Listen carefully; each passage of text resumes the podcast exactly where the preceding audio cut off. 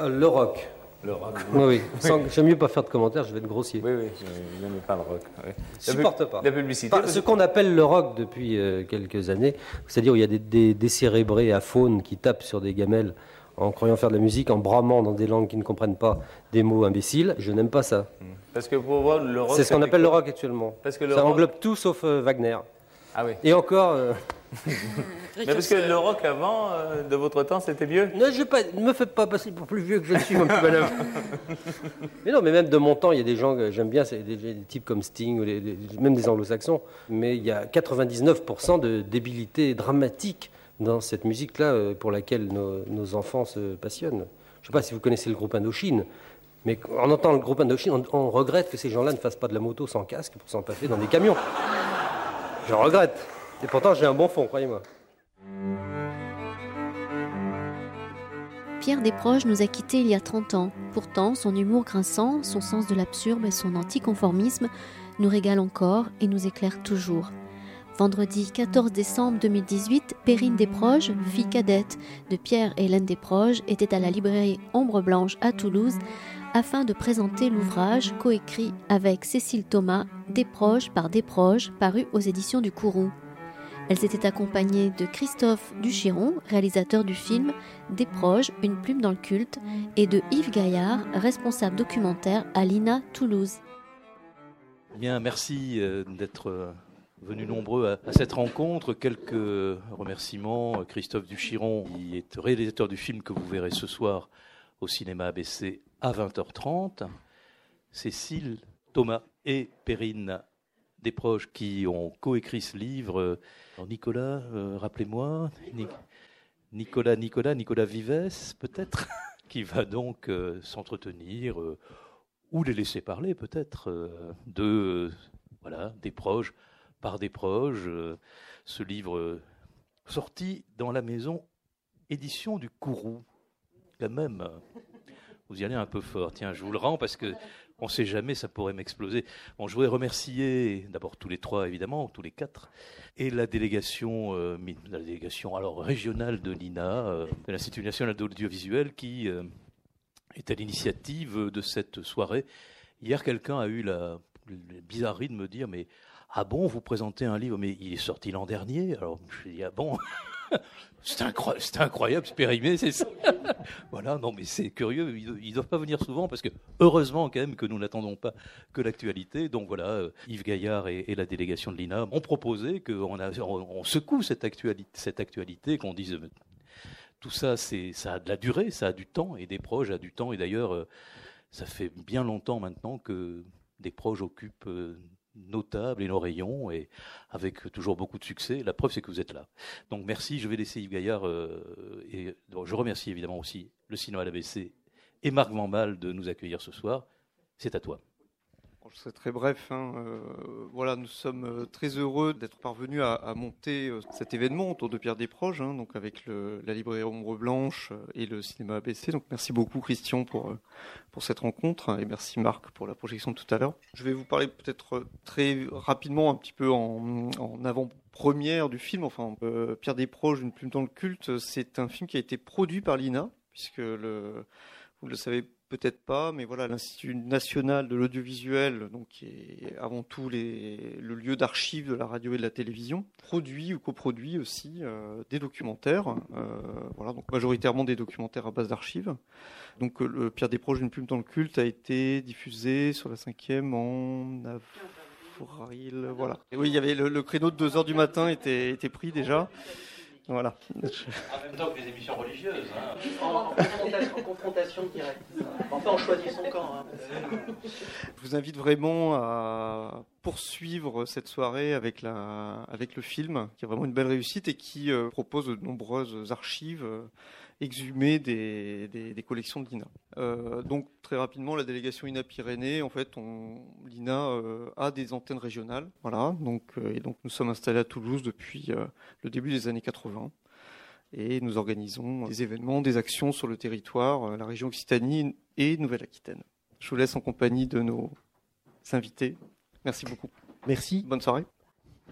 On me dit que des amateurs de, de Guy Bedos se sont glissés dans la salle. Ils peuvent rester. Quoique, on va parler de Pierre Desproges. L'idée au départ, on est, parti sur cette question, cette première question-là, c'est de savoir qui, du, film ou du livre est arrivé en premier. Euh, en fait, ils sont arrivés en même temps, si j'ai bien compris, ou non? Alors, euh, je vais commencer à parler parce que je suis arrivé après, si vous voulez. Voilà. Euh, non, non, le film est arrivé après et je peux dire en toute modestie, je dirais même en toute fausse modestie. Donc le, film n'aurait pas existé si le livre n'avait pas été là euh, au préalable. Voilà, donc ce livre, elles vont vous en parler euh, beaucoup mieux que moi parce que là, il y a un travail euh, formidable qui a été réalisé. Et finalement, du livre, on a tiré ce film qu'on a écrit tous les trois et qui tenait à la plume de Pierre Desproges, qui n'est pas seulement un humoriste, mais qui est aussi pas forcément un écriveur, comme il aimait à le dire, mais voir carrément euh, un écrivain. Voilà, donc ça c'était l'idée du film. Mais ça c'est euh, encore une fois une petite euh, partie du livre. Donc après avoir très brillamment ouvert cette conversation, je vais passer la parole à Perrine Desproges et à Cécile Thomas. Et je la reprendrai que demain matin. Voilà, je vous remercie tous d'être venus et je vous souhaite une bonne soirée. il y a effectivement quelque chose dans, le livre, c'est ce que j'expliquais tout à l'heure, pour me le remettre en, tête mercredi, je, je me suis plongé dedans pendant trois heures.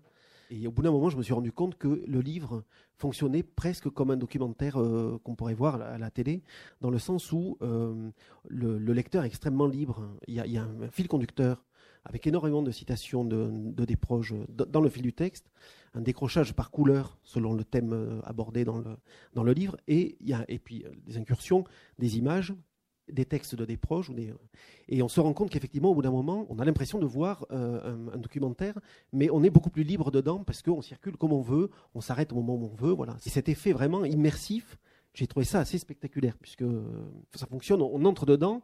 Il y a un piège au début, le piège de la chronologie, puisque on se dit, tiens, on va avoir une vie de Pierre Desproges.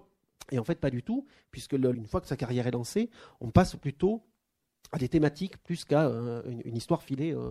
Mais déjà, merci pour le, pour le compliment et d'avoir été sensible à ça, parce que c'est vraiment quelque chose qu'on a essayé de faire. Il y a deux choses euh, importantes, je pense, à noter, c'est que déjà, des proches par des proches, notre idée, c'était de faire que des proches puissent se raconter, parce qu'il y avait énormément de matériel disponible dans la presse, dans des interviews télé, radio, qui n'étaient pas exploités. Et donc, euh, simplement, on a utilisé deux couleurs pour différencier ce que nous, euh, pendant le travail, on appelait la voix off, ce qui était nécessaire pour contextualiser, et euh, le texte des proches, donc qui est écrit à la première personne. Puis ensuite, sur la chronologie et les thématiques, voilà, c'était le gros piège. Est-ce qu'on part sur une chronologie? Est-ce qu'on part seulement sur des thèmes? Et on a fait les deux. C'est-à-dire qu'on euh, a une première partie qu'on a intitulée Pierre, je crois, ce roman. Pierre et ensuite des proches. Euh, et, oui, alors là, on a, on a passé beaucoup du temps. Non, non, je trouvais que c'était une bonne idée. Une première partie Pierre, une deuxième partie des proches. On reste dans le personnage. Je trouve ça très intéressant. On a pris un gros risque sur le titre. Bravo les, filles. Hein. Surtout l'idée, c'était de euh, d'intégrer des thématiques sur les années. Donc par exemple, on a commencé par 1939, l'année de sa naissance, et la thématique euh, des Juifs, qui revient très souvent dans les sketchs de Desproges, parce que c'est fondateur du personnage. Oui, la, la, chronologie, elle était aussi inévitable euh, pour quand même expliquer la partie du bonhomme qu'on connaît beaucoup moins. Effectivement, il a fait sa première communion, euh, euh, mais il se dit athée mystique. En fait, la chronologie nous permet aussi d'aborder des thèmes qui sont récurrents chez le personnage public, donc effectivement le nazisme, et, puis de raconter aussi euh, l'importance de, la presse. Il a quand même appris à écrire. Il avait toujours, il, avait une plume naturellement qu'il a perfectionné réellement au contact des faits divers dans l'aurore. Et là, on a passé un certain temps devant des microfilms à la BNF retrouver les articles des faits divers que Pierre Desproges, parfois signé PD, c'était pratique, euh, a écrit. On retrouve euh, sa plume. Il n'était pas forcément très bon journaliste, mais il avait le sens de la pirouette à la fin des articles. Il ne pouvait pas s'en empêcher. C'était pas le propos. C'était pas le propos de l'article, c'est-à-dire qu'il faisait des articles, euh, voilà. Carrière qui est faite tout le temps dans le détournement, de toute façon. je veux dire, c'est le, les chemins de traverse en permanence. Le livre montre aussi très bien le, la, dualité qu'il y a chez Desproges il y a l'image euh, audiovisuelle qui fonctionne extrêmement bien. Et en même temps, lui, il est pris dans une idée d'écriture. à un moment, on se, pose la question est-ce qu'il n'aurait pas pu complètement se passer de l'image des proches, l'image télévisuelle? Est-ce que son rêve n'aurait pas été d'être seulement l'écrivain? Il y a cette prédominance tout le temps de l'écriture. On peut imaginer, alors c'est toujours difficile et puis un peu stupide d'imaginer ce qu'il aurait fait puisqu'il est mort à 49 ans et qu'il n'a pas fait ce qu'il n'a pas fait. Enfin, je pense qu'il était quand même très à l'aise et très heureux devant une page avec sa plume. Je ne sais pas si la télé, la télé et la radio surtout, euh, il s'y est beaucoup amusé. Ça lui a donné moyen d'avancer, de toucher des formats très différents. Mais effectivement, il pensait quand même au bout d'un moment écrire pour les autres. Même la scène, il avait envie de la quitter. C'était vraiment ça son média, d'où le film d'ailleurs de Christophe qui est euh, il se présente plus comme écriveur que comme euh, humoriste finalement. Et il y a quelque chose d'intéressant aussi, c'est qu'on a retrouvé des questionnaires de Proust qui datent sans doute des années 70. Et euh, dans ce que je veux devenir, c'est euh, un grand journaliste. Donc c'est la plume, euh, la plume, l'écriture avant tout.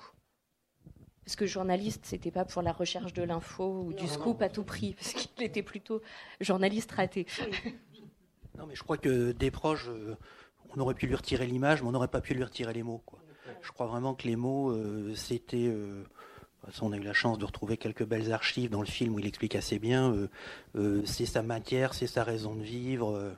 il explique, voilà, il, vit au milieu des mots, dans les mots, très tôt. Hein, enfant, il était euh, très fort en français, bien meilleur en français qu'en maths. Mais à l'adolescence et même dans ses années de, jeunesse, il s'amuse avec ses amis. On passe des soirées euh, à s'amuser avec des mots, à inventer des, définitions à partir de mots, euh, de mots saugrenus. C'est vraiment un homme, alors d'abord qui, aime lire, qui lit beaucoup, qui passe sa vie dans les mots. Et dans le journalisme, oui, c'est un journaliste.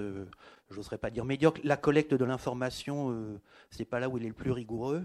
En revanche, euh, c'est un styliste euh, hors pair, un style qui, apparaît moins euh, quand il relate des faits divers que quand il va se retrouver à la tête d'une rubrique qu'un rédacteur en chef qui a du pif. Bernard Moreau, pour ne pas le nommer, va lui confier une rubrique qui s'appelle Bref et qui consiste à, en quelques lignes, donner une information en quelques, en quelques lignes. Et là, il va commencer à développer un art de la chute assez exceptionnel, un art de la chute qu'il a découvert, il me semble, chez euh, Alexandre Vialat. Voilà. Oui, c'est vraiment quelqu'un qui est immergé euh, dans les mots, dans les phrases, dans la littérature, euh, dans la syntaxe, dans les tournures de phrases. C'est vraiment complètement son univers. Je crois vraiment que les images, il aurait pu s'en passer sans problème. D'ailleurs, il s'en est passé, puisque finalement, monter sur scène, c'était se, passer des images et exister à travers ses, propres mots. En même temps, c'est une bête de scène aussi. Enfin, je veux dire, il invente quelque chose à la télé, dans sa présence physique, avec ce, absence de sourire. Euh, à la télé, je pense que ce qu'il invente, c'est ce que lui appelle le goût du bide. Ça d'ailleurs pour les, problèmes de chronologie et de thématique, euh, ça nous a servi euh, notamment à relater son, début de carrière où il était monsieur loyal à l'Olympia pour présenter Nicole Croisy. Et donc là, c'est à ce moment-là qu'il développe le goût du bide. Pointe sur scène et il a fait ça aussi pour Dalida, pour un spectacle de Dalida. Donc voilà, il y a à la fois l'écriture et puis euh, physiquement dans la posture, euh, euh, ce goût de la, provocation, de la déstabilisation de la personne qu'il a en face de lui. Mais alors, si je puis me permettre, parce qu'on nous a dit qu'on pouvait s'interrompre, donc là, j'interromps un peu tout le monde. Mais non, mais cette histoire du goût du bide, d'une certaine manière, on peut dire que ça apparaît dès le petit rapporteur et l'interview, on va dire, fondatrice de Françoise Sagan, où là, il accepte de prendre un bide phénoménal, mais bon, pour nous amuser. Enfin, c'est quand même l'interview la plus lunaire qui a jamais existé. Euh, voilà, qui est absolument formidable. Mais donc, euh, ce goût du bide, il le, développe euh, très tôt. Enfin, il faut en avoir dans le ventre pour avoir le goût du bide, d'une certaine manière. Parce qu'il fallait quand même affronter Françoise Sagan, qui n'était pas n'importe qui. Et quand bien même il l'a un peu piégée, quand bien même elle a été formidable, bon, quand même, son questionnement est quand même. Moi, je l'ai vu 20 fois, 30 fois, 50 fois et j'avoue euh, honteusement que je rigole à chaque fois. C'est pour vous dire le niveau un peu du personnage. Et ce qui est rigolo, euh, justement, et qui amplifie aussi ce goût du bide euh, sur Sagan, c'est que la raison pour laquelle des proches est allé voir François Sagan, c'est que quand il écrivait justement les brèves à l'Aurore, il a failli se faire virer parce que tout le monde n'appréciait pas des proches à l'Aurore. Le Trublion, c'était quand même un journal normalement sérieux. Et Sagan, un jour, a écrit au directeur de l'Aurore en lui disant J'achète l'Aurore tous les matins pour Pierre Desproges. Elle lui a donc sauvé sa place. Il l'a su par son copain Bernard Moreau. Et quand Jacques Martin lui a donné une caméra en disant Tu fais ce que tu veux, il s'est dit Je vais aller voir la plus grande euh, auteure euh, contemporaine qui connaît mon nom, mais pas du tout, pas franchement le style. Voilà. Donc c'est un vrai goût du bide. Il, voilà, il s'attend. Et là, il profitait de son anonymat, c'est-à-dire c'est le type d'interview qu'il n'a pas pu refaire ensuite. Non, non, c'est ça. Parce que ça, perfide hein, quand même. Il joue à saute. non, à, à pince-moi pince avec Roger Perfit. Dans sa chambre, la chambre de Perfit. Et habillé. Et oui, on n'a peut-être pas les rushs. Il y a une, part vraiment jusqu'au boutiste, et même intransigeante dans le. Oui, il dit quelque part qu'il aime les choses, il aime pas tout ce qui est tiède. Bon, j'adore dire des mots qu'il aurait détesté, mais il a une forme d'extrémisme, c'est pas vrai. Mais il est quand même, il est jusqu'au boutiste dans tout. En amour, il est comme ça, en, amitié, il est comme ça, dans, et quand il aime pas, évidemment, il est à fond, mais avec lui-même aussi effectivement, il prend des vrais risques parce que quand il se retrouve à l'Olympia, c'était quand même la, salle mythique de Paris, et il arrive et, il raconte vraiment. On a retrouvé quelques notes de l'Olympia. Je savais qu'il avait fait des blagues de merde. Je pense que personne ne rigolait, mais euh, Cocatrix adorait, le directeur de l'Olympia. Et il était hyper conservateur parce que donc on a retrouvé ces, notes avec euh, vraiment les pliures, euh, la marque, la transpiration et du stress, je pense. Donc tout, tout était absolument dans ses archives ce qui permet aussi de faire un travail comme, euh, comme celui-là. Oui, c'est ça, parce qu'il y a aussi plus des images qu'on connaît, euh, qu'on connaît tous, qu'on a vues. Le livre regorge d'images privées ou de, de, pages de son écriture. Des, moi, j'aime beaucoup cette façon qu'il a d'écrire les lettres et de partir en diagonale. Euh, de ne pas arriver à tenir le. le, c'est ça, mais en même temps, on se rend compte que, à quel point il est, il est, fidèle à l'image qu'on a de lui. On était tombé sur une, une, archive radio, justement, à l'INA. Je ne sais plus si on l'a utilisé, une graphologue qui étudie l'écriture de Desproges. Elle ne sait pas qui c'est, il est euh, caché, et elle, elle tombe assez juste. Je ne sais plus si on l'a utilisé, mais. Et donc ça, les archives, euh, c'est des, choses qui étaient dans la famille. Euh, donc comme disait Cécile, mon père était extrêmement maniaque, il gardait tout, et comme il était très angoissé aussi, tout pouvait lui servir, toutes les notes. donc il gardait tout. Là-dessus, ma mère gardait tout. Du coup, moi, je garde tout. et puis, du coup, j'ai refilé ça à ma copine Cécile. On s'est partagé les boîtes pour. Euh, on habite à une heure l'une de l'autre. Et euh, je ai déposé des boîtes d'archives avec la presse et les articles, enfin, pas mal de choses. Et on s'est partagé. Euh. Et on lisait chacune de notre côté et on s'échangeait ce qui valait la peine d'être lu pour ensuite écrémer. Donc, on a fait. là, on a 340 pages, je crois. On a fait plus que prévu et on a enlevé des, milliers et des milliers de choses. En fait, quand Perrine m'a parlé du livre, elle m'a montré d'abord des, collages comme ça et des jeux de photocopieurs euh, de des proches. C'est ce que j'adore parce que ça montre ce goût de l'absurde qu'il a et qu'il cultive euh, constamment sur scène euh, dans ses textes. C'était naturel et c'était quelque chose de purement quotidien. Donc voilà, il a une photo de Mitterrand, il va la coller devant une photo qu'il a prise lui-même, je crois, d'éléphant en plein, en plein. Oui, c'est totalement spontané en même temps. Euh. Il y a aussi, euh, euh, je crois, Monsieur et Madame de Nazareth regardent leur fils s'entraîner. Et donc, voilà, un petit collage de photocopies. Et donc ça, par exemple, on l'a utilisé pour son, rapport, son rapport à la religion, ah son rapport à Dieu, voilà, avec le détournement vers l'absurde. On aurait dû faire un PowerPoint. Hein. Et l'idée du, documentaire aussi, c'est qu'on a fait ce livre avec l'ambition d'utiliser donc ce qui n'était pas accessible euh, par tout le monde, les choses qu'on pouvait consulter dans les archives de l'INA.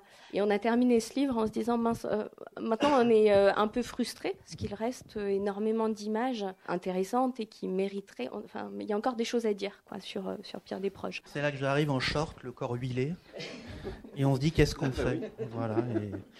donc, non, mais en fait, le, film s'est fait euh, parce que euh, Alina, il y a une productrice euh, qui est une fan absolue de, de Pierre Desproges, qui s'appelle Anne Genevaux, donc qui a produit le film et, qui entretenait, je crois, de bonnes relations, de très bonnes relations avec, avec quelqu'un qu'on appelle, de manière assez horrible, une ayant droit. Perrine Desproges est une ayant droit. Et dans les ayants droit Alina, il y a les casse-couilles et les autres. Il y a des ayants droit qui vivent, voilà euh, mal leur ascendance, prestigieuse parfois, euh, ce qui n'est pas le cas de Perrine. Donc, euh, en tout cas, de cette rencontre entre Anne et Perrine, voilà, elles ont eu l'idée du film. Moi, je ne suis arrivé qu'après, qu'à la fin. Enfin, au début du film quand même, mais. voilà. Sinon, juste une chose, toujours pour poursuivre sur les ayants droit casse-couilles. Quand, bien même le, film est, encore une fois, n'aurait pas existé sans, le livre. Mais euh, j'ai fait ça tranquille, les mains au haut du guidon, avec zéro pression de Perrine Desproges, euh, de Cécile Thomas. voilà. C'est-à-dire qu'à aucun moment on m'a dit tiens, tu devrais faire ci, tu devrais faire ça. Enfin, Perrine, elle vit pas dans le, Elle vit pas dans le culte, si vous voulez, de voilà de son père. Elle a, je crois qu'elle a la bonne distance, si vous voulez, ni ni, ni trop loin, ni trop proche. En tout cas, euh, même euh, plusieurs fois, elle essayait de m'encourager à dire encore plus de conneries. Mais vu que j'étais déjà à un niveau assez élevé, j'ai dit c'est peut-être mieux de pas en rajouter. Quoi. Donc Non, je, non, l'idée- je la remercie quand même, de- j'en profite, voilà, parce que je l'avais jamais dit, mais Perrine, je te le dis. C'est vrai. C'est vrai. Et euh, je pense qu'elle a la distance euh, nécessaire pour euh, juger les, les textes, les écrits de son père, ce qui est euh, pas forcément donné à tout le monde. Et aussi la, la capacité d'entendre les autres les juger. C'est-à-dire, on peut parfois lui dire bah, ça c'est pas bon, et puis elle acquiesce vigoureusement. Et l'objectif avec le livre, avec le film, c'était surtout pas de faire une statue à Pierre Desproges. Au contraire, parfois déboulonner, la, déboulonner Desproges et montrer qu'il pouvait avoir un côté réac euh, quand il parlait du rock, quand il parlait de la reine d'Angleterre, du général de Gaulle. Et ça, c'est euh, un grand plaisir. Je suis désolée, mais ils sont mignons tous les deux. Alors là, c'est- les, les seules minutes, on s'envoie des fleurs, après on arrête. Mais euh, non, non, mais d'abord, euh, en, en tant qu'ayant droit, je peux être casse-couille, ça je l'assume. Simplement, non, non, non, c'est pas du tout. Non, mais- non, si, si, si. Ah, si, si. Bon, on débattra plus tard parce que je pense que non, simplement, non, il y a quand même quelque chose d'extrêmement précieux, c'est de trouver une bonne équipe et d'être en confiance. C'est-à-dire que, et tu le sais, euh, on m'a proposé des choses pour les 30 ans de sa mort là, euh, qui était en avril, euh, des documentaires sur des chaînes euh, encore plus regardées par voilà en prime machin. Avec Michel Drucker. alors, c'est pas le pire, mais je, mais non, mais j'y serais pas allée quand même. Ah non, il y a pire. Et ça, je veux pas. Je préfère qu'il ne se passe rien. Euh, euh, ah oui, non, là c'est pire. Pour moi, c'est impossible de toute façon de travailler avec des gens si on n'a pas confiance. Avant, avant Cécile, je, Je n'ai pas vendu les archives sur eBay. Ça, j'en sais rien, je suis pas vérifier. confiance. non, mais on s'est quand même retrouvé avec Cécile à ouvrir euh, des lettres. Enfin, moi, j'avais déjà ouvert des lettres. Et un jour, elle me parle d'ailleurs des lettres de François Mitterrand, de, oui, de François Mitterrand à Anne. euh, merci. Et là-dessus, euh, je me souviens très bien que j'étais sur un parking et je me dis, je lui dis ou je lui dis pas, je lui dis ou je lui dis pas? Et là, je me dis, bon, je lui dis quand même parce qu'on était en pleine écriture. euh, bah, tu sais, Cécile, je sais qu'il existe des lettres de mon père à ma mère, mais j'ai jamais eu envie de les regarder. Elle est restée très courtoise, mais je l'ai entendue trépigner dans son silence en me disant Bon, c'est peut-être le moment de les ouvrir, puis on verra bien. Donc évidemment, ça c'est vraiment la chose que j'ai lue en premier, mais j'ai tout partager avec Cécile. On n'a pas tout publié, mais Cécile a tout lu. C'est quand même vraiment des histoires de confiance. Et de la même manière, quand Anne Jeunbeau euh, avec qui, pareil, on partage et un plaisir de travail et une confiance. Quand elle nous présente Christophe, j'étais pas inquiète. Bon, au bout de trois minutes, je me suis dit, Bon, ouais, il va être bien ce garçon, on devrait bien rigoler. Non, mais c'est vraiment une histoire de confiance et c'est essentiel. En dehors de la confiance, je suis extrêmement casse-couille, j'y tiens.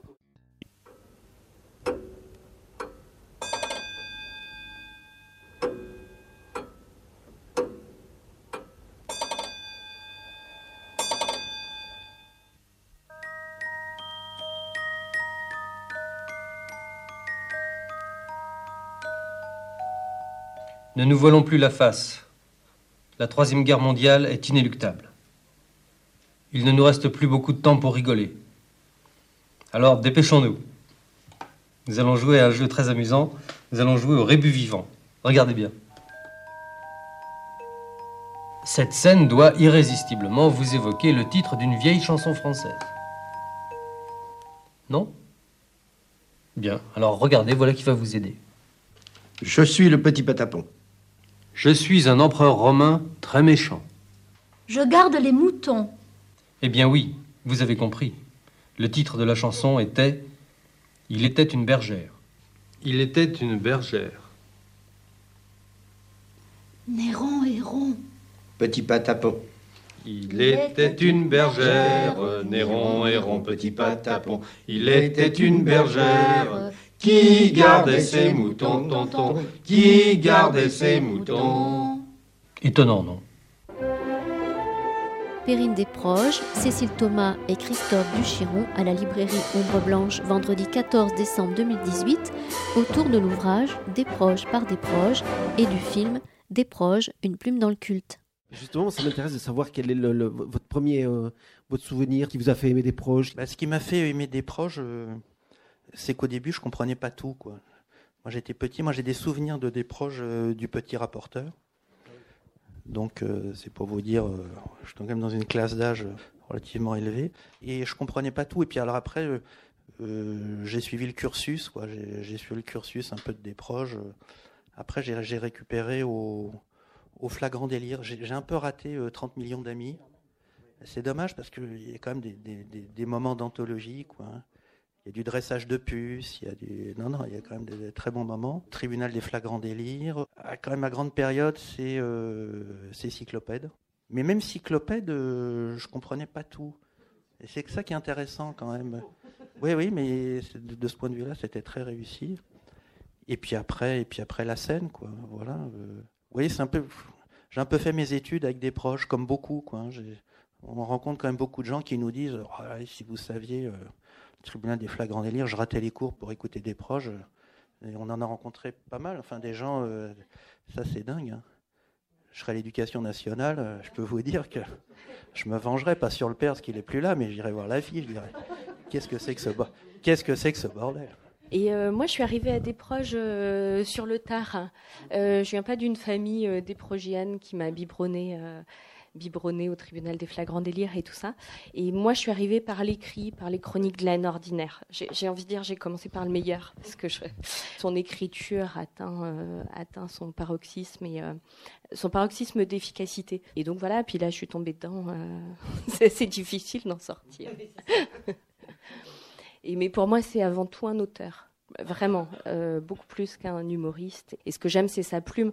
Dans le documentaire, c'est Philippe Génada qui dit ça très bien. Il dit euh, Des proches, c'est le seul type qui est capable de mettre euh, dix adverbes ou dix adjectifs les uns à la suite des autres et de faire quelque chose de très beau, de vraiment superbe, très précieux et drôle. Et vous, je savais. et merde. Bah, moi, je suis tombée dedans aussi, puis il me lâche pas non plus. non, ceci dit, c'est drôle. Moi, j'avais 11 ans quand mon père est mort. Je me souviens de Corbignou ancêtre de cyclopède. Ancêtre de cyclopède, donc moi je sais pas, j'avais 4 ou 5 ans, je sais pas, 4, 3 ans, euh, et c'était un professeur absurde dans l'île aux enfants. Il avait pareil, je sais plus combien de temps ça durait, c'était un peu plus long que le cyclopède. Il apprenait à manger sa soupe sans bruit. il finissait au bord d'une autoroute parce qu'il n'arrivait pas à faire sans bruit. Des choses totalement absurdes mais adressées aux enfants. Et bah, je rentrais de l'école et avec euh, en disant mon père c'est sympa mais tous mes copains disent que tu es vraiment con. Ce qui le faisait marrer évidemment. Bah oui parce que c'était monsieur monsieur absurde pour enfants. Et puis voilà, puis cyclopède c'est pareil, moi je m'en souviens très bien, je regardais mon papa là comme ça, mais je comprenais évidemment pas. Puis après bah, c'est plus compliqué parce que moi j'ai découvert au fil du temps mais quand il était plus là donc euh, après c'est un rapport euh, ça prend plus de temps. Et euh, c'est, je, te pose une question, si c'est possible.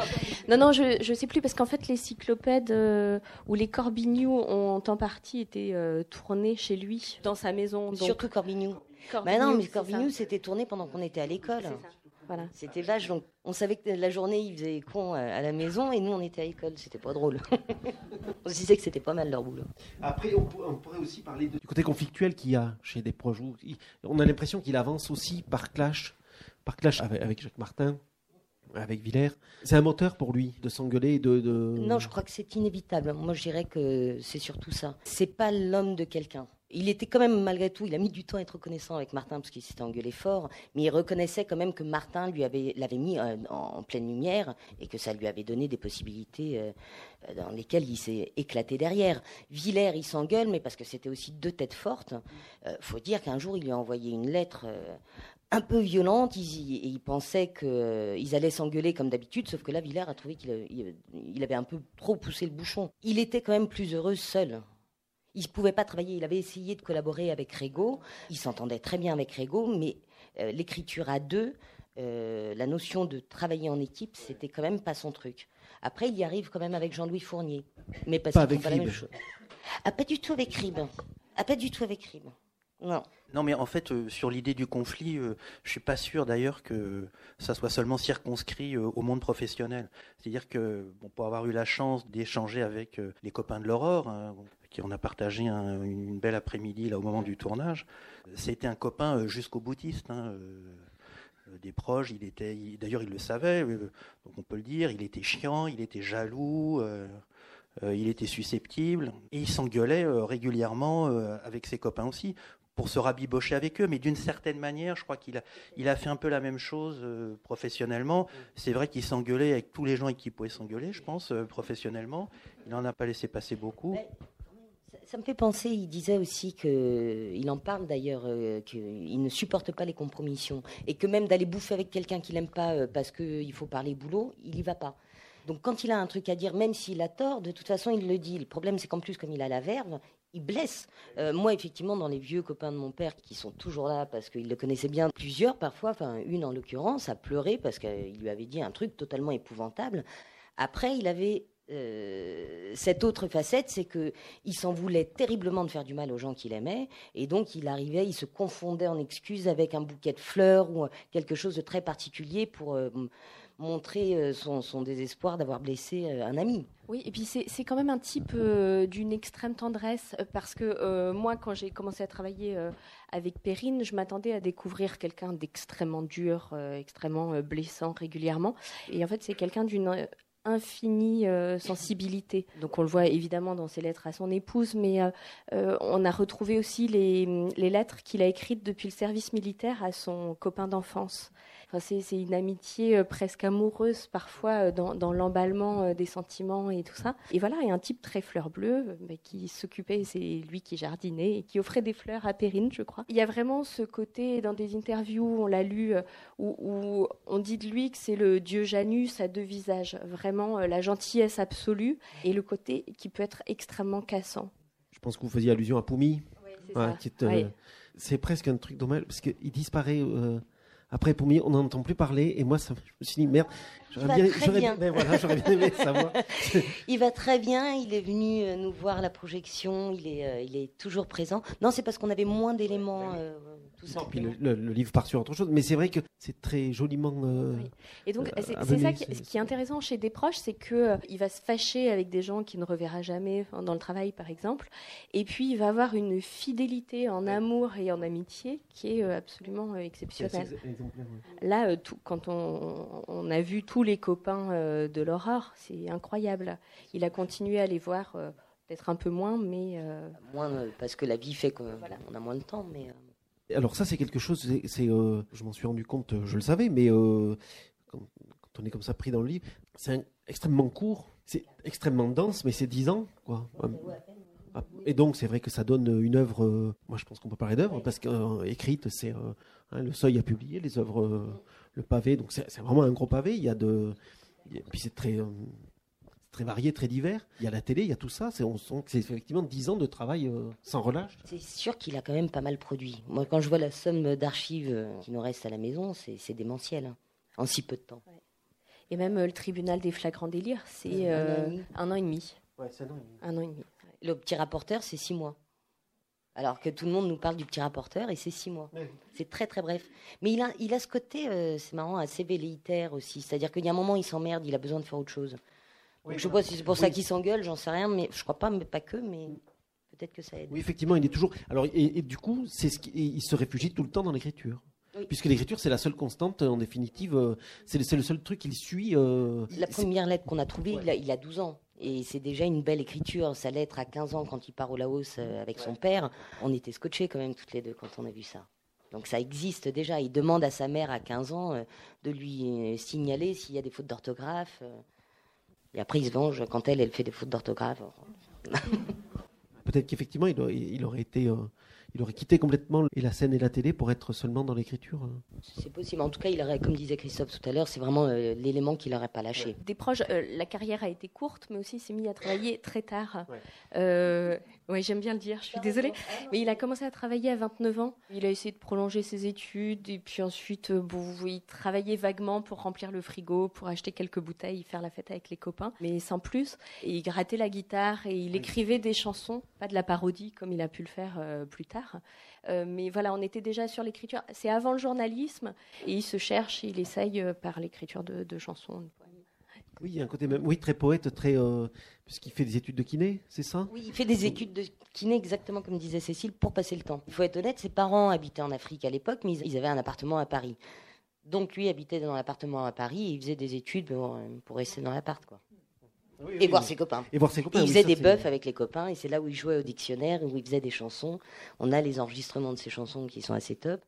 Comment vous expliquez que des proches soient encore aussi importants euh, aujourd'hui, 30 ans après, euh, et que finalement, quand on, euh, relit, ça n'a pas pris une ride, quoi, les chroniques de la haine ordinaire n'ont pas pris une ride, le dictionnaire superflu, c'est spectaculaire. hein. Je veux dire, quand on reprend, à l'heure de MeToo, on reprend l'article femme du, dictionnaire superflu, je veux dire, c'est encore extrêmement fort. Bah, pour moi, c'est euh, la qualité d'écriture et les thématiques euh, hyper générales, la vie, la mort, euh, l'amour, les femmes, le racisme, qui restent hyper actuels. En effet, je crois que l'écriture, sa qualité de plume, voilà, et je crois que le, le- entre guillemets l'œuvre de, de, de Desproges tient encore aujourd'hui parce que parce qu'il a un talent d'écriture, un talent d'écriture hors norme, et qu'en effet, il a abordé des thématiques qu'on pourrait qualifier d'universelles. Voilà. Mais je crois que c'est vraiment sa plume, sa plume qu'il tient. On a aussi intégré dans l'ouvrage des extraits du tribunal des flagrants délires, des réquisitoires qui n'avaient pas été publiés encore. Et en fait, notre inquiétude, c'était de devoir ajouter des notes pour contextualiser. Alors, qui est Roger Perfit, qui est. Et en fait, on l'a absolument pas fait ou de façon hyper ponctuelle, parce que finalement, même si euh, on se dit que les plus jeunes générations ne vont pas savoir qui est qui, euh, on comprend absolument où il veut en venir. Et voilà, on est, on est dans la pérennité euh, totale. Je, pense à un réquisitoire sur le snobisme. Réquisitoire contre qui, je ne sais plus, parce que souvent euh, il, euh, il dérive totalement, Oui, donc ça. ça n'a aucun rapport avec l'invité. Et euh, là, le, le- il parle du nouveau snobisme qui est de dire Mais je n'ai pas la télé, moi, monsieur. Ouais, voilà, euh, 40 ans après, je pense que le texte n'a pas pris une ride.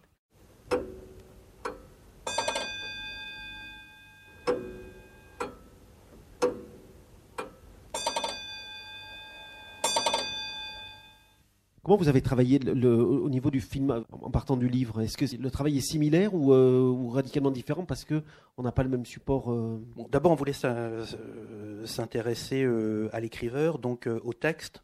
Et donc là, on a eu la grande chance euh, pour faire le film de bénéficier euh, des archives qui existaient. Comme elles l'ont dit toutes les deux, euh, ils gardaient tout. Voilà. Donc ça, c'est formidable. Moi, personnellement, je trouve ça toujours émouvant de voir chez les écrivains des pages d'écriture. Il y a quelques années, j'avais fait un film sur Antoine Blondin.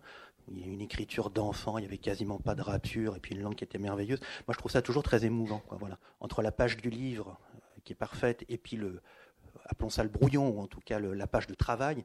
Donc il y a tout ça, il y a, quelques ratures, il y a quelques annotations. Donc euh, on a travaillé avec ces éléments-là, des éléments euh, photographiques aussi qui étaient intéressants, émouvants. Et puis, euh, il y avait des images, beaucoup d'images d'archives. Et là, dans les images d'archives, il y a, deux catégories d'archives. Il y a des archives qui sont des archives familiales.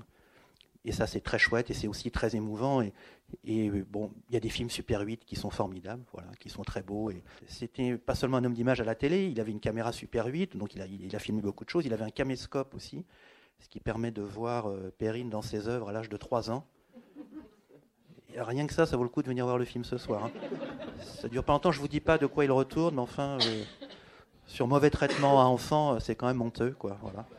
Mais venez voir, hein, je vous jure, vous ne serez pas, déçus. Et puis à côté de ça, de ces archives, il y avait tout ce qu'on connaît euh, mieux, euh, euh, à savoir le petit rapporteur, tribunal des flagrants délires. Ça, c'est chouette. Il y, en a, trois qui ont été filmés. Il y a celui sur Jean-Marie Le Pen, qui est quand même très très connu. Il y a celui sur Patrick Poivre d'Arvor, qui vaut vraiment le coup d'être d'être vu ou revu, parce que c'est un carnage total. Et là, mon petit Poivre d'Arvor, il a pris sévère quand même. hein. Il était tout jeune, là, il, est- il y a quelques plans de coupe qui, qui en disent beaucoup. Je crois qu'il a regretté d'être venu. Enfin bon, c'était trop tard, il pouvait plus s'échapper. Et il y en a un qui est moins connu, euh, qui est celui qui est consacré à Jean Carmet, voilà, qui a été censuré pendant un moment euh, à la télévision française, qui a été fait pour, euh, pour Antenne 2 à l'époque. Pourquoi censuré? Il a été censuré parce que euh, un des témoins appelé à la barre était Paul Prébois. Et il accusait euh, Paul Prébois, euh, Jean Carmet, d'avoir fait de l'exhibitionnisme. Et je crois que euh, des proches intervenus en disant hey, non, tu peux dire que tu peux dire que c'est caquette. Voilà, tu peux dire caquette. Bon. Ils sont allés montrer le film, le montage au, directeur des programmes d'Antenne 2. Et là, il a une mine affligée. On ne peut pas montrer ça à la télévision. Donc le film a été censuré pendant des années. Il a été racheté par Jacques Perrin et diffusé à 1h du matin ou à minuit dans la 25e heure. Véridique, hein Véridique, voilà. tout ça pour le mot caquette. On devait être en 1980. Oui, on devait être 1980, 83. Ah oui, c'était après. Ah oui, oui, Ouais, 82, 83. Donc faites gaffe, caquette, euh, faites très attention parce que ça peut poser un, poser un problème. Non, mais il y a, euh, y a, beaucoup d'archives. Non, puis alors, euh, comme je fais comme un travail assez difficile et que je suis un authentique professionnel, Monsieur Cyclopède, je crois qu'il y en a 97 ou 98. Et comme je suis un mec sérieux, je les ai tous regardés. Donc j'ai beaucoup ri. En même temps, il y en a des moins bien. Ça, c'est ça qui est formidable. Voilà, il y en a des moins bien, mais enfin, quand même, en, règle générale, ça, ça fonctionne pas mal. Mais non, voilà, en tout cas, en termes d'archives, euh, c'était quand même très riche. Et entre les archives de l'INA et les archives euh, qui a apporté euh, Perrine, on avait un peu tout sur tout. Donc je peux pas vous dire, ah, j'aurais bien aimé avoir ça en plus. on avait un peu tout, je pense. Tout, tout, ah, Si, moi, je peux le dire. C'est vrai? non, pardon. Non, j'ai un regret. Il y a une émission, mais qui collait pas au, thème de des proches écriveurs. Une émission avec Pierre Belmar ah, je suis obligée. Donc j'ai oublié le nom, mais le principe, euh, les parités. Et en fait, une célébrité venait jouer un rôle et une personne du public euh, votait si oui ou non c'était vrai. Et des proches à participer, donc une semaine, quatre ou cinq émissions. C'est hilarant, donc euh, il fait croire qu'il a un frère jumeau, qu'il a une extrême souplesse. Ah oui, deux pieds gauche. Et, extrême souplesse, il est déguisé en gorille, il se pend euh, à la façade de sa maison rue de la Mare, là où il tournait aussi les corpignons. Je crois que c'était dans un journal, euh, pour enfants, donc c'était en pilote. Le grand jeu de l'été, c'était sur la Martine. Effectivement, il y a un moment où une question sur la Martine avait deux pieds droits. Oui, parce qu'il y, a des, il y a des textes moins connus. Donc, il a écrit dans Pilote, il a écrit dans une revue de cinéma qui a périclité au bout de quatre ou cinq numéros, je crois. Mais on a retrouvé comme ça des choses. Euh, Cuisine et vin de France. Euh, j'allais dire bien sûr, parce qu'en fait, c'est comme ça qu'on s'est euh, rencontrés. En fait, Pierre Desproges a écrit dans les années 80 une chronique culinaire dans Cuisine et vin de France. journal bien, bien à droite et enfin voilà, dans, dans, lequel euh, sa plume passait pas forcément. Il y a des lecteurs qui déchiraient la page Pierre Desproges euh, avant de lire leur magazine de cuisine. Et en fait, on en a fait ensemble un, un livre qui s'appelle Encore des nouilles, du nom de la chronique, qu'on avait fait illustrer par l'équipe de Charlie Hebdo. Lisez-le, c'est absolument délicieux. Il a accepté d'ailleurs euh, de faire euh, ses chroniques dans ce, magazine euh, comme ça très huppé, parce que la journaliste qui lui a proposé ça a senti qu'il était réticent, qu'il n'avait pas très envie, puis elle a dormi sur l'idée, elle l'a rappelé le lendemain matin, elle lui a dit écoutez, je vous paye en liquide, rouge ou blanc et on a retrouvé, on a quand même jubilé, nous l'avons publié, on a quand même retrouvé dans son côté conservateur la petite note écrite à la main de, ce qu'il avait reçu de Cuisine et Vin de France. Donc on l'a publié parce que ça c'était un tout petit machin. J'ai retrouvé, c'était dans Pilote. Alors Pilote c'est en plus un truc pour les gamins, mais alors je vais vous dire les questions. Donc c'était Lamartine. Les grands romantiques avaient en commun une, vie intérieure douloureuse, mais de quoi Lamartine souffrait-il particulièrement? Réponse A, il était juif. Réponse B, il était communiste. Réponse C, il ne recevait pas très bien la troisième chaîne. Les parents de Lamartine étaient, réponse A, alcooliques. Réponse B, jacobin. Réponse C, 2, la nature avait doté Lamartine d'une particularité physique extraordinaire. Réponse A, il avait deux pieds droits. Réponse B, il avait un œil marron et l'autre aussi. Réponse C, il avait une tête de con. Voilà, ça continue comme ça. On va les multiplier. Il y a peut-être des gens dans, le public qui voudraient. Euh, oui. Bravo, madame. Merci. Alors, je vais vous choquer. D'abord, euh, je suis la fille d'un résistant militaire. Hein. Et alors, je me suis régalée avec Pierre Desproges, parce que vraiment, il n'épargnait personne. Bon, je suis née en 39 comme votre père, voyez hein Je dois avouer que je me suis servi de lui malhonnêtement. Bien. Parce que... Bravo. Bon, je l'écoutais et puis j'avais acheté le livre là, euh, Les Flagons délire, 75 francs à l'époque, hein, voyez Bon. Et donc, euh, quand il y a eu des manifestations à Toulouse, voyez, j'avais été moi-même servicante des armées en 62. Hein. Quand votre père parle de son service militaire, moi, je me suis occupée d'appeler de son époque. Voilà, hein, aussi à Percy, à Clamart, voyez. Et alors, ne parlons plus de moi, mais quand il y avait des manifestations à Toulouse, où certains se revendiquaient de mai 68, c'était dans les années 2006, hein, Alors aussitôt, j'ai mis point de vue d'une simple citoyenne qui a vécu mai 68. Et j'ai écrit un topo que je vais vous passer. Et j'ai malhonnêtement utilisé votre père. Hein. Quand il parlait, vous le lirez, hein, quand il disait, je vais vous le dire hein, à la fin. ah, j'ai pas mes lunettes, excusez-moi. vous lirez le texte, point de vue d'une simple citoyenne qui a vécu mai 68.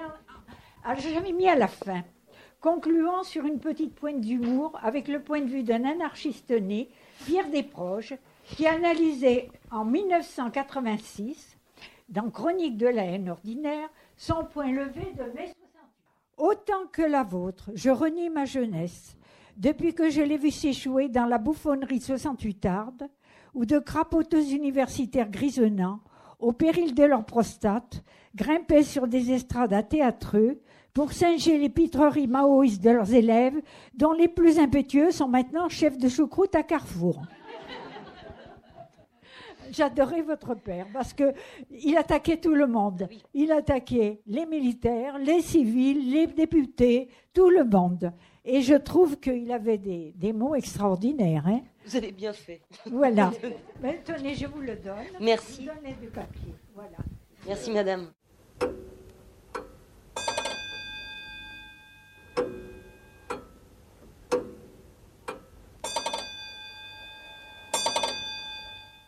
Le sentiment que ça marchait pas toujours très très bien avec le petit milieu d'autres euh, humoristes et comiques et, euh, que ça grinçait toujours un peu. Alors il s'était affiché euh, avec le Luron, il y avait ça. Il y a une photo qui est reprise avec avec Guy Bedos.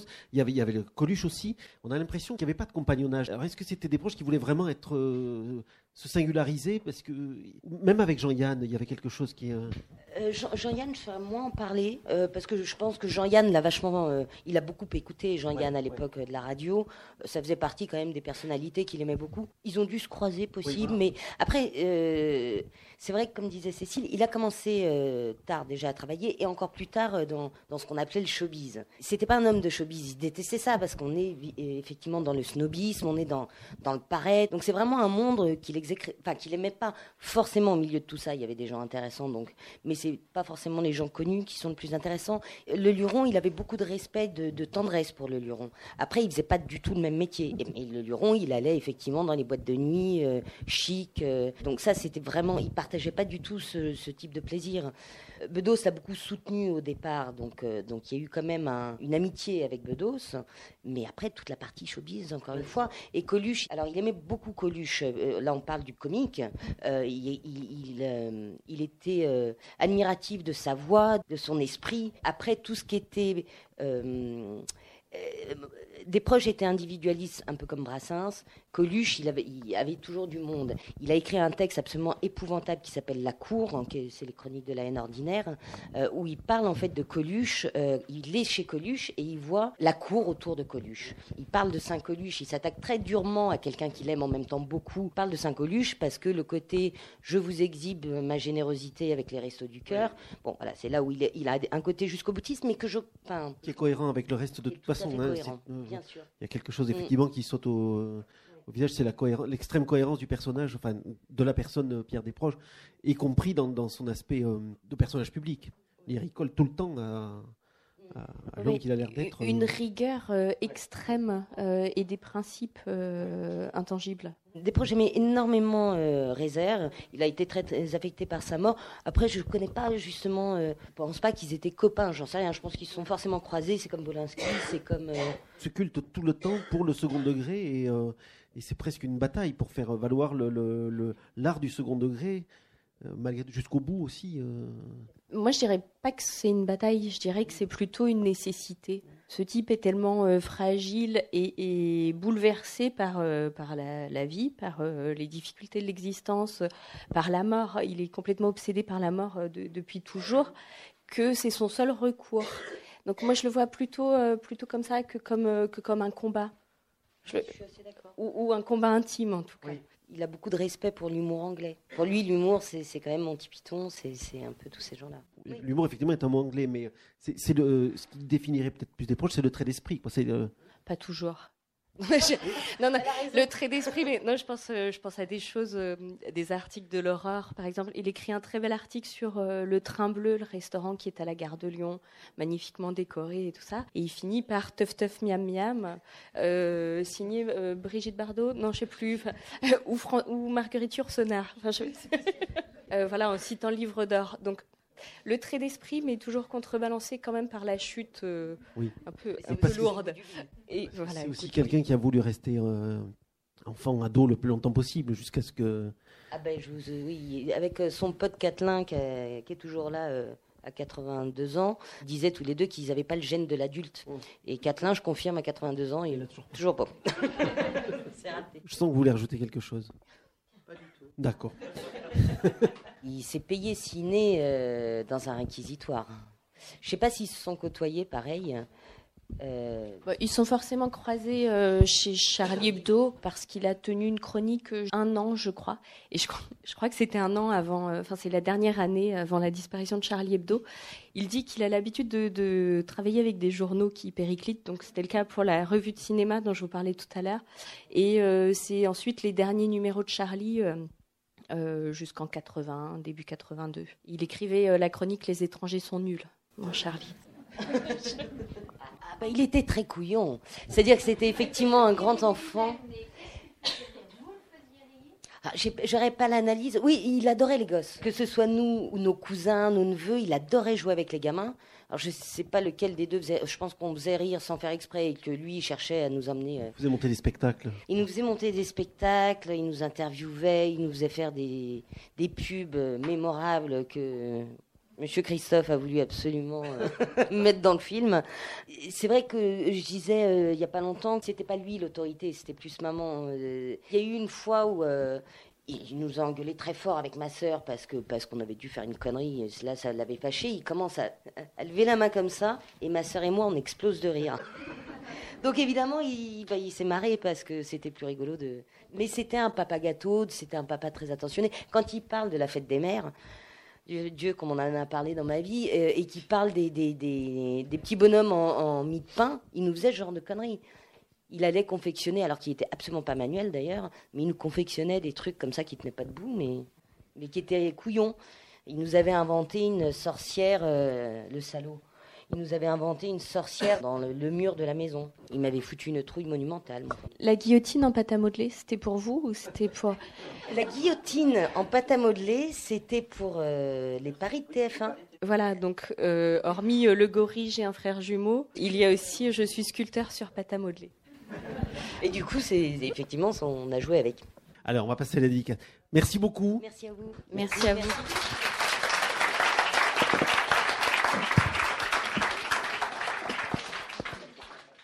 Vous venez d'écouter une rencontre avec Perrine Desproges, Cécile Thomas et Christophe Duchiron lors de leur venue à la librairie Ombre Blanche à Toulouse le 14 décembre 2018 pour y présenter l'ouvrage Des proches par des proches, paru aux éditions du Kourou et le film Des proches, une pub dans le culte, un événement proposé par l'Institut national de l'audiovisuel.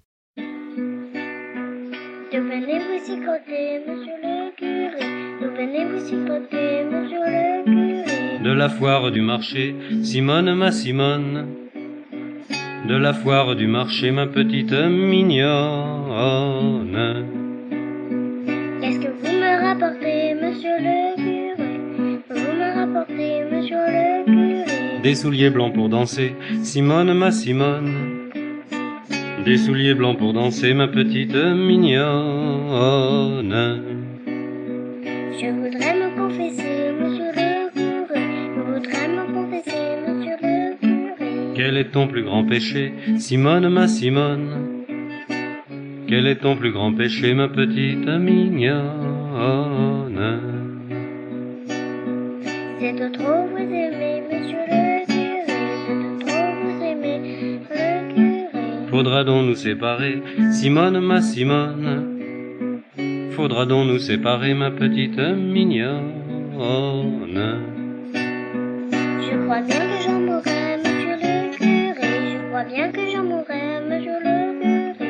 Alors je t'enterrerai, Simone, ma Simone.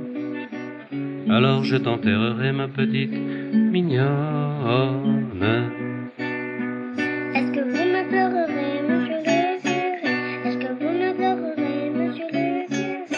Car il faudra chanter, Simone, ma Simone. Non car il faudra chanter, ma petite mignonne.